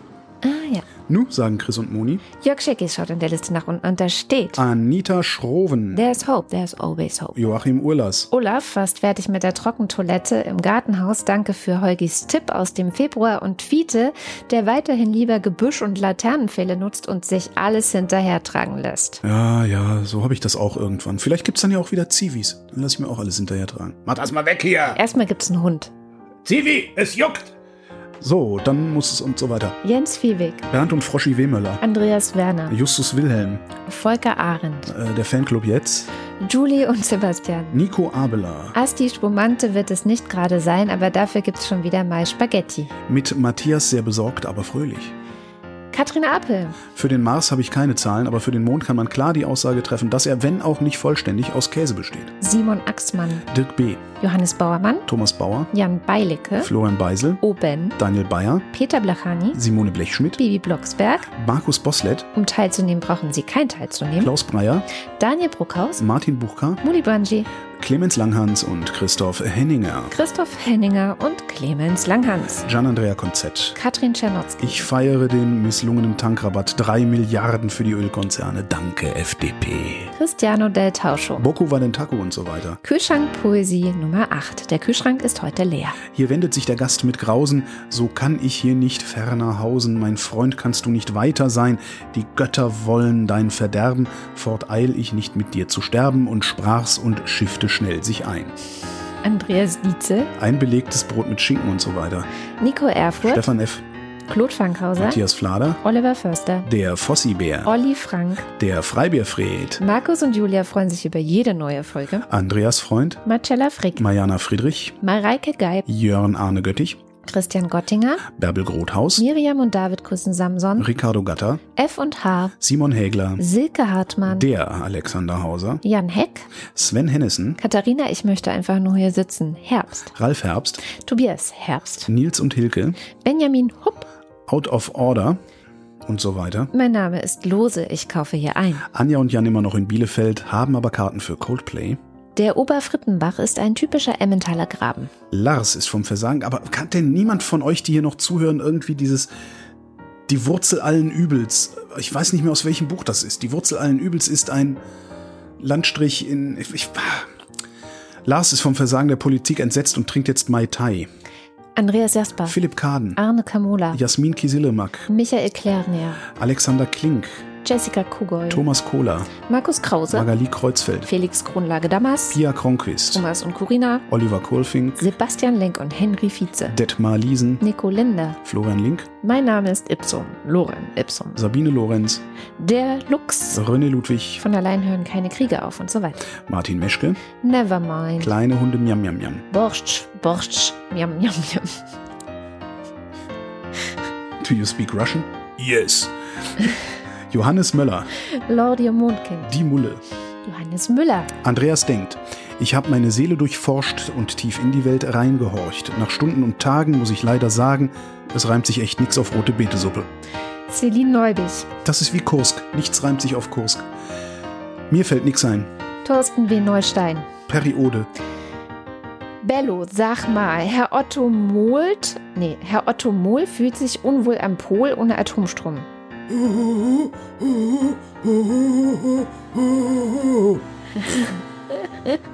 Ey, du Opferanhude. Boris Perner. Jochen Philipp. Elke kann endlich, Elke, endlich kann ich den Namen ändern, nachdem es jemand gemerkt hat, Pohn. Josef Porter. Sebastian Quapp, Axel Rasmussen, Wilhelm Reich, Marc Riese, Stein Rochen, Christian Rodeler, Markus Römer, Anna Roth, Sven Rudloff, Ruth Rutz, Jürgen Schäfer, Christian Schluck, Christian Schmidt, der Schommi, Susan Schulze, Elias Seichter. Tim Seitz, Hallo, ich bin Troy McClure und so. Chip Chip und Chap und so, Theresa Sievert, Abracadabra, Hokos, Krokos, Luxus Locus, Simsalamibim. Birgit Sobich. Im Übrigen bin ich der Meinung, dass Nationalismus keine Alternative, sondern eine Katastrophe ist. Der Kopf ist nicht zum Nicken, sondern zum Denken da. Marie Stahn, Christian Steffen, Blas N. Stein, Caro und Ferdi Stein, Pizza Stein, Pommes Stein, Sabine Stein, Thomas Stein, Yogi Löw verabschiedet Ruth Rutz und dankt für Jahre der alliterativen Freude Stein, Philipp liebt es mit seiner Theresia der Wochendämmerung zu lauschen, lausch, Lausen, lau- und so weiter. Holger Steinmetz. Suse und Martin Stöckert. Zum Thema Velomobil und breit und groß, such mal nach zum Beispiel Quattro Velo oder DFXL. Da könntest du reinpassen. Ja, aber mit sowas will ich nicht in der Stadt rumfahren. Das ist irgendwie dann auf Höhe des Auspuffs äh, der anderen Autos. Ach nee, Michael Simanek, Claudia Taschow. 19. It is not a thing a sane man would do. The doomsday machine is designed to trigger itself automatically. Moritz Timm. Mr. Tipp. Hans freut sich über die Existenz von Andrea und der Wochendämmerung. Sally der Pinguin läutet die Wohnwagensaison ein und beneidet Holger um seine Trockentrenntoilette und die Kadder um den Anblick, den Holger bei der Benutzung selbiger abgibt. Ich hab dich noch nicht dabei, das, und das, ich glaube, wird vielleicht auch nicht so bald passieren, oder? Nee, weil, also wenn, wenn ich dann unten sitze und kacke, liegst du ja meistens oben im Bett und schläfst. Buah. gekackt. Buah. Äh, hier, Sally der Pinguin, ähm, von wegen um die Trockentrenntoilette beneidigen. Äh, beneidigen, auch sehr schön. Pseudo-holländisch. Ja. Ja. wenn du mich um die trockentrennenden Toilette beneidigen möchtest. ähm, es, ich habe, äh, also die Dinger sind ziemlich teuer. Ähm, darum habe ich ja auch irgendwie ein halbes Jahr oder länger gehadert und geguckt und getan und so. Und ich habe jetzt äh, natürlich, nachdem ich meine ziemlich teure gekauft habe, äh, gibt es einen neuen Anbieter auf dem Markt, der ähm, die wesentlich günstiger herstellt und tatsächlich auch nochmal wesentlich praktischer, weil die, das sind praktisch zwei, zwei Euro-Kisten, die stehen ineinander. Dann hebst du die innere Eurokiste, wo das ganze Scheißhaus dabei ist, raus, drehst es um 90 Grad, stellst es auf die äußere Kiste und hast das dann in der Höhe wie deine Toilette zu Hause und nicht so ein, so ein Ding unten am Boden. Und ich, ich weiß jetzt nicht mehr, wie viel die kostet, aber sie war wesentlich günstiger als das, was man sonst so auf dem Markt sieht. Sally, falls es nur um Geld geht, schreib mir, dann schicke ich dir einen Link. Falls Und- ich das Ding wiederfinde. Und Anna und Gregor sind hoch erfreut, denn sie, Treffen sich heute mit Priscilla und Gwyneth Molesworth. Cheers. Kathi und Joni, Martin Unterlechner. Jan van Winkenreue, Yannick Völker. Michael Völksen, Stefan Wald. Andreas Waschk, Tim Weber. Martin Wittmann, Jenny Wiegand. Tobias Wirth. Alain Wohlfahrt. Der einzige Barbier, der einen Brababer, Barbara, Barbaren Bart bearbeiten konnte, wollte das natürlich betonen und nannte sich Rhabarber, Barbara, Bar, Barbaren Bart Barbier. Hast du die Striche da reingemacht, Nein. damit du es besser... li- Okay. Danke für den, das gemacht hat. Christoph Ziesecke. Viele Kinder haben schwer erziehbare Eltern. Ich finde es ungeheuerlich, dass Lindner und andere Fringe-Typen nicht nur bei der FDP sagen, dass Ingenieure deren Probleme lösen werden. Naturgesetze gelten auch für uns. Fürs Töchterchen, du hast die Rechnung ohne das Milchmädchen gemacht. Was ist rot und schlecht für die Zähne? Ein Ziegelstein, Sabine Giel der Raketenmann. und Dexter TC. Vielen herzlichen Dank. Ja, vielen, vielen Dank. Ich kaufe mir davon noch eine Trenntoilette. Damit ich auch hier zu Hause in der Küche kacken kann. Oh. Das war die Wochendämmerung vom 24. Juni 2022. Wir danken für die Aufmerksamkeit. Ja, okay. Tschüss.